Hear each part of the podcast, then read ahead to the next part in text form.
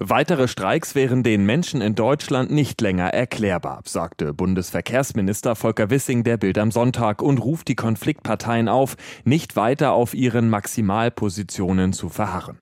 Betroffen von neuen Streiks wäre neben den Bahnfahrern auch die Wirtschaft. Wissing warnte, dass ein stillgelegter Güterverkehr zu Versorgungsengpässen und Störungen von Lieferketten führen kann. Eigentlich wollten die Bahn und die Gewerkschaft der Lokführer bis einschließlich heute verhandeln. Die Gewerkschaft ließ die Gespräche allerdings vorzeitig platzen. Gestritten wird weiterhin vor allem über die Forderung nach einer 35-Stunden-Woche bei vollem Lohnausgleich. Weil sich beide Seiten seit Monaten nicht einig werden, kam es zuletzt immer wieder zu teils tagelangen Streiks.